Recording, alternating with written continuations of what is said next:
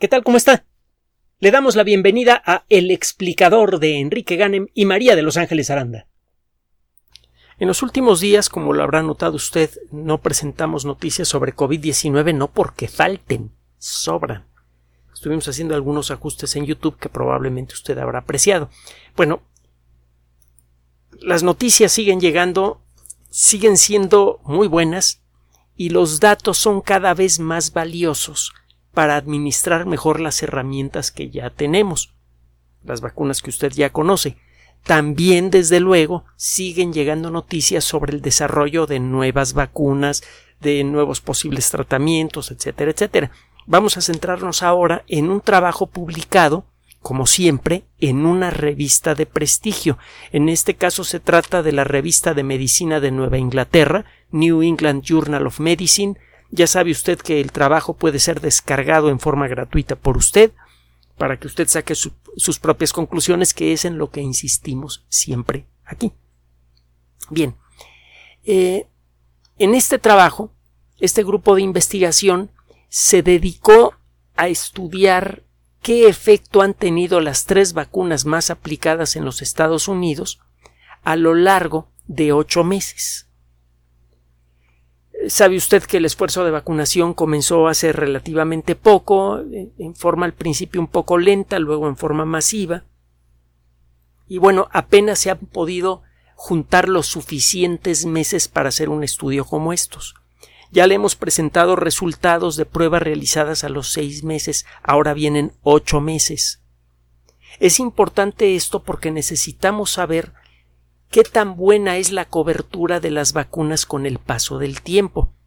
Hemos dicho que existen motivos para creer que la protección que otorgan las vacunas, sobre todo ante la enfermedad grave, que es lo primero contra lo que hay que protegerse, parece que es duradera. ¿Qué tan duradera? No lo sabemos y tenemos que saberlo para saber cuándo hay que vacunarse de nuevo. Y bueno, quizá para ese entonces ya aparecieron las vacunas versión 2.0 mejoradas, etcétera, etcétera. Ese es otro punto. ¿Qué hicieron estos investigadores? Tomaron datos clínicos y eh, se entrevistaron con 61 personas eh, a las que les eh, midieron los niveles de anticuerpos y además analizaron las características generales de estos anticuerpos. También analizaron la actividad de las células T y de otros elementos del sistema inmune. Hemos comentado que el sistema inmune tiene dos grandes segmentos, el sistema inmune innato, que viene de fábrica desde pequeños y que responde igual a todas las amenazas. como parte de la respuesta química del sistema inmune innato es que nos da fiebre y además se liberan cierto tipo de sustancias que en muchas ocasiones detienen a cualquier agente infeccioso que puede estar vivo o no. Recuerde que los virus no están vivos. En un sentido muy práctico, muy real, no están vivos. Bueno, la otra parte del sistema inmune es el sistema inmune adaptativo. Es el que aprende a enfrentar enfermedades.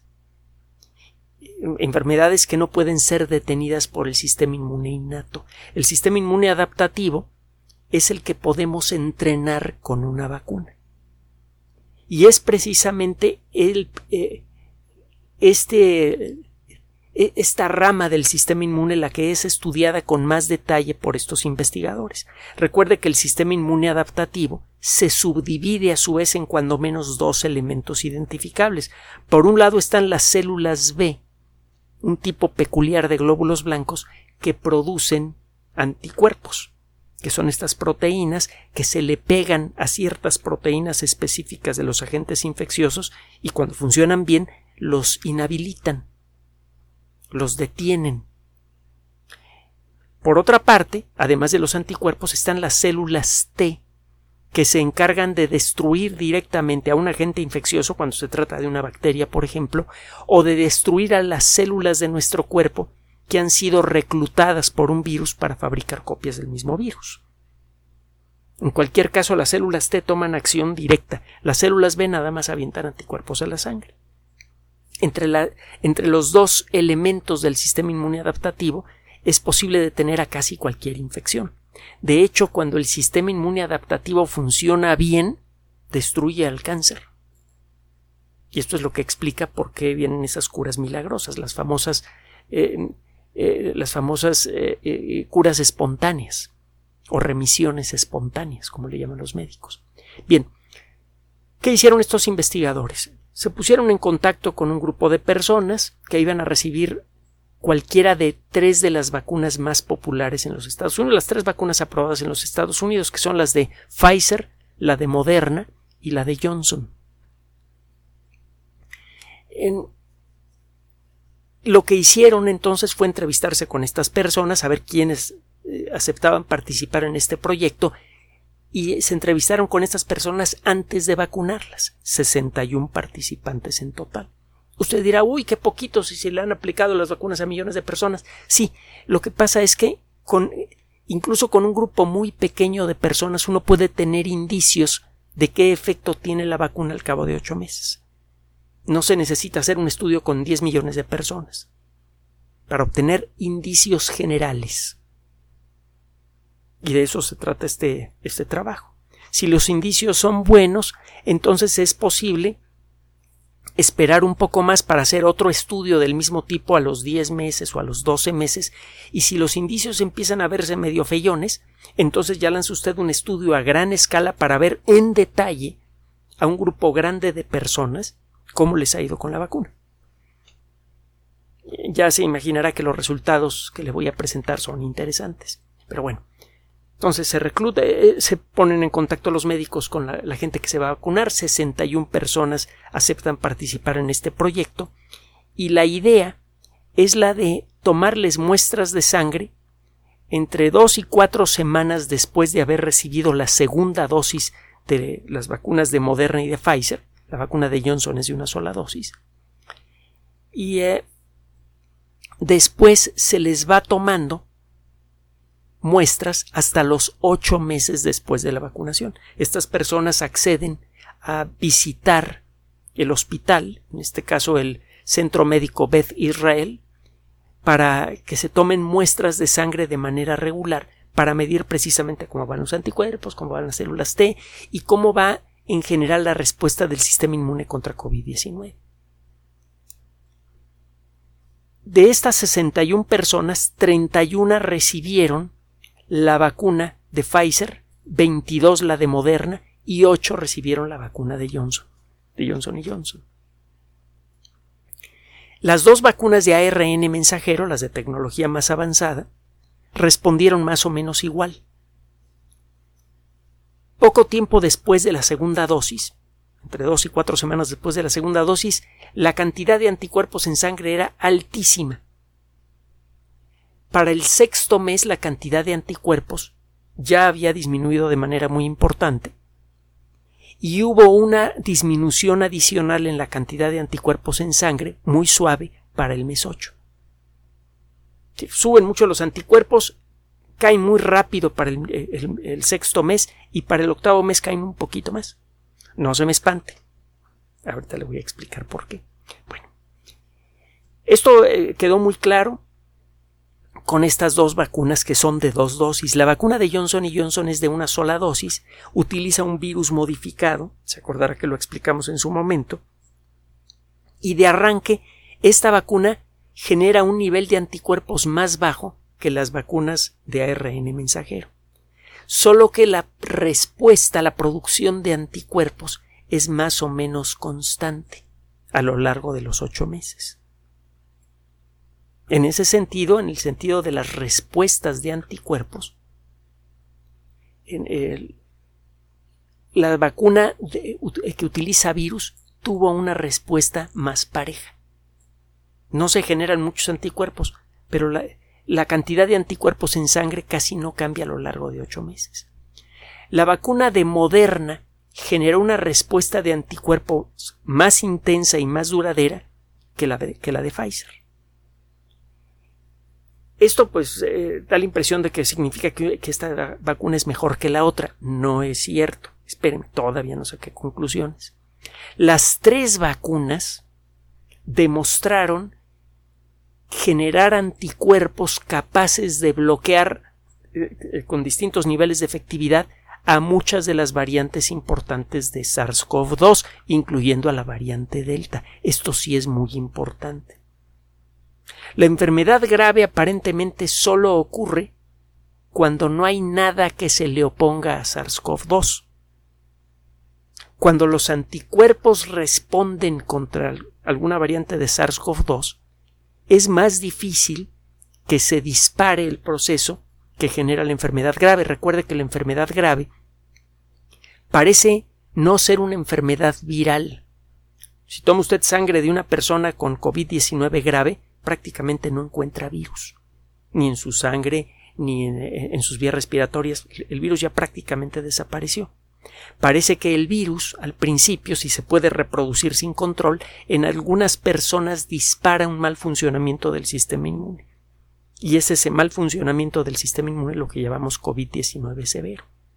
Bueno, si hay algo que estorbe al virus antes de ser eliminado del cuerpo, la enfermedad grave es muy difícil que se dispare. Por eso las vacunas, aunque no parezcan tener una respuesta muy buena contra eh, eh, la variante Delta, por ejemplo, protegen muy bien contra la enfermedad severa. Entonces, las tres vacunas eh, resulta que generaron anticuerpos que son bastante efectivos para bloquear a todas las variantes conocidas de COVID-19, cuando menos las más importantes.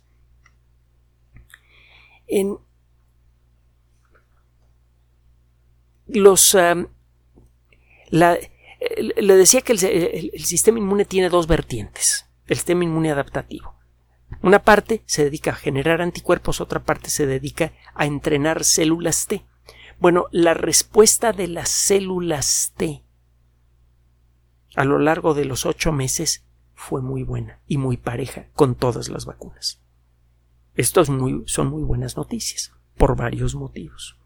Primero, las células T son responsables por destruir a las células infectadas que producen virus. esto es valiosísimo. Una sola célula infectada puede producir hasta unos 100.000 virus antes de reventar. De, una, de un, un virus se convierte en 100.000 en una célula infectada. Si usted destruye las células infectadas, impide la producción exagerada de virus. Es un elemento muy importante para evitar que una infección se vuelva severa. Aparentemente la infección se vuelve severa cuando de pronto muchas células se están enfermando y el sistema inmune se sobreactiva. Estamos empezando a entender por qué, por cierto, pero bueno. El caso es que como las células T permanecen activas de manera constante durante estos ocho meses, aunque los anticuerpos aparentemente desaparecen, siguen existiendo células T que en el momento que detectan que alguna célula del organismo se sale del carril y empieza a producir virus, van y la destruyen. Eh, hay otro detalle más que no se sabe exactamente cómo interpretar. Acuérdese que los anticuerpos pueden ser neutralizantes o no neutralizantes. Un anticuerpo es una proteína diseñada por el sistema inmune para pegársele con firmeza alguna proteína del agente invasor. Las los anticuerpos que genera eh, nuestro cuerpo, sea entrenado por una vacuna o sea como reacción natural ante la enfermedad en personas no vacunadas, estos anticuerpos se le pegan principalmente a la famosa proteína de pico, de la que hemos hablado en muchas ocasiones. Es la proteína que se proyecta por encima de la superficie del virus y que eh, es la que se engancha a las proteínas receptoras de nuestra célula que están en la superficie de algunas de nuestras células. Es la proteína de pico la que le permite al virus aferrarse a una célula e iniciar la infección. Si usted bloquea efectivamente esa proteína, la proteína no puede agarrarse a la membrana de una célula humana y el virus queda inactivado. Esos son los anticuerpos neutralizantes. Ahora hay anticuerpos que se le pegan al virus, pero que no pueden neutralizarlo. Hay anticuerpos que se le pegan al virus, pero la proteína de pico sigue activa. Esos anticuerpos son no neutralizantes. Bueno, la producción de anticuerpos no neutralizantes es constante y la actividad de las células T es constante a lo largo de ocho meses. No se sabe exactamente por qué, pero parece ser que los anticuerpos no neutralizantes, como se le siguen pegando a los virus, aunque no los inactiven, sirven como una especie de foco de alerta molecular para que las células T se pongan en acción. Y esto eh, es lo que hace que las células T empiecen a buscar células del cuerpo que estén generando coronavirus y las destruyen. Parece que, que puede haber alguna correlación entre ambos factores. Hasta hace poco se pensaba que los anticuerpos no eh, eh, neutralizantes eran un accidente, que el sistema inmune los producía por error, pero parece que no. Parece que aunque no neutralicen al virus, esos anticuerpos están cumpliendo un papel importante para protegernos contra una enfermedad a largo plazo. En, suma, ah, me faltaba comentarle un último detalle más que ya se lo había comentado en otra ocasión. Cuando empezamos a revisar material sobre la enfermedad, Ángeles y yo encontramos varios detalles interesantes. Uno de ellos es eh, que las células B, y se lo comentamos en su momento, las células B, las que saben cómo producir anticuerpos contra COVID-19, al igual que, que, cualquier otra célula de memoria, hay un tipo peculiar de células que se llaman células de memoria que saben cómo fabricar anticuerpos contra distintos agentes invasores. Las células B normalmente eh, dejan de producir anticuerpos al cabo de de un tiempo dejan de gastar energía produciendo anticuerpos que no se necesitan y se van a dormir a un condominio molecular, a un condominio celular. Las encuentra usted en la médula de los huesos largos, también en algunos nódulos linfáticos, están dormiditas. En el momento en el que hay indicios de que se ha metido SARS-CoV-2 al cuerpo, esas células se activan y comienzan a reproducirse y las hijas de esas células de memoria empiezan a producir anticuerpos. Entonces, ¿qué es lo que ve usted en sangre? Que lo, vacuna usted a una persona, aparecen muchos anticuerpos, luego parecen eh, eh, desvanecerse los anticuerpos y da la impresión de que ya se acabó la protección de la vacuna. Pero si esa persona se expone al virus, de pronto los anticuerpos se van para arriba. ¿Por qué? Porque se despertaron las células B, se reprodujeron, se clonaron y empezaron a generar anticuerpos contra eh, SARS-CoV-2. Pasa la amenaza, las células hijas comienzan a cansarse y a morirse, y la célula madre se vuelve a dormir. Este, no se sabe cuánto tiempo puede durar este ciclo. Es por eso que hay algunas vacunas que tienen una protección que parece durar para siempre y hay otras que duran 10 años, y como la del tétanos, que más o menos cada 10 años hay que darle un refuerzo. Hay otras eh, vacunas que producen protección a mucha menor escala temporal. Entonces, el hecho de que, las, de que los anticuerpos neutralizantes estén muy bajos al cabo de ocho meses no significa que la protección vaya a durar ocho meses. Significa que los anticuerpos que fueron producidos en grandes cantidades se quedaron en la sangre y fueron desapareciendo poco a poco. Y parece ser, esta es una suposición, que como el cuerpo no ha sido retado de nuevo, por eso los anticuerpos no han vuelto a subir. En conclusión, la conclusión de los autores del estudio que usted puede consultar en el artículo que le mencioné. El vacunarse es la mejor opción que hay para enfrentar y ganarle a la pandemia de COVID-19. Aunque la vacuna nada más tuviera una protección de ocho meses, que no las tiene, las vacunas, ya con eso podríamos acabar con la pandemia. Sería una lata andarse picando cada ocho meses pero con eso ya ganamos. Que va a ser un gasto, que las eh, primeras vacunas fueron gratuitas en un país como México, pero las siguientes van a costar, bueno, van a costar. No serán muy caras. Pero acabamos con la pandemia, que es algo que se creía imposible cuando la pandemia arrancó, ¿se acuerda? Es decir, que las vacunas como las tenemos, y aun suponiendo que nada más cubrieran por ocho meses, ya nos sirven para ganarle la batalla COVID-19. Muy buena noticia. Segundo, no hay motivos para creer que la cobertura dura ocho meses.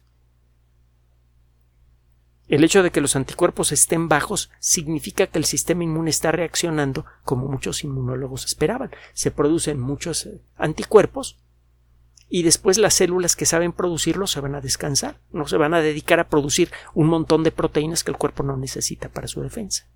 Pero lo que sí sigue activo son las células T y los anticuerpos no neutralizantes. Eso es un indicio de que el sistema inmune adaptativo sigue alerta. Y parece que sigue tan alerta a los ocho meses como lo estaba a las pocas semanas de recibir la segunda dosis de la vacuna. Esto sugiere, no demuestra, sugiere que la protección a los ocho meses es prácticamente tan buena como cuando se puso usted la vacuna. Otros estudios podrán confirmar o desmentir esta perspectiva, pero de momento toda la evidencia generada por este estudio sugiere que a los ocho meses el sistema inmune sigue atento y activo contra SARS-CoV-2. Por favor, conserve la calma. Por favor, escuche a quien debe usted escuchar. Por favor, no escuche noticias que vengan en redes sociales. Es cada vez más claro que las redes sociales tienen todas ciertos intereses que pueden en un momento dado conspirar contra la verdad que encuentra usted en artículos científicos como estos. Mantenga de nuevo la calma. Vamos bien, vamos ganando. No se descuide, hágale caso a las autoridades de salud. Gracias por su atención. Además de nuestro sitio electrónico www.alexplicador.net, por sugerencia suya tenemos abierto un espacio en Patreon, el explicador Enrique Ganem, y en PayPal, el explicador patrocinio por los que gracias a su apoyo sostenemos este espacio. Puede usted descargar gratuitamente estos audios en formato MP3 en Spotify y en iTunes como El Explicador sitio oficial y en SoundCloud como El Explicador y con formato de video en YouTube en El Explicador sitio oficial. Recuerde nuestras redes sociales de siempre, Twitter Enrique-Ganem y en Facebook Enrique Ganem sitio oficial, El Explicador y los grupos que usted ya conoce. Finalmente, El Explicador siempre somos María de Los Ángeles Aranda y Enrique Ganem. Gracias.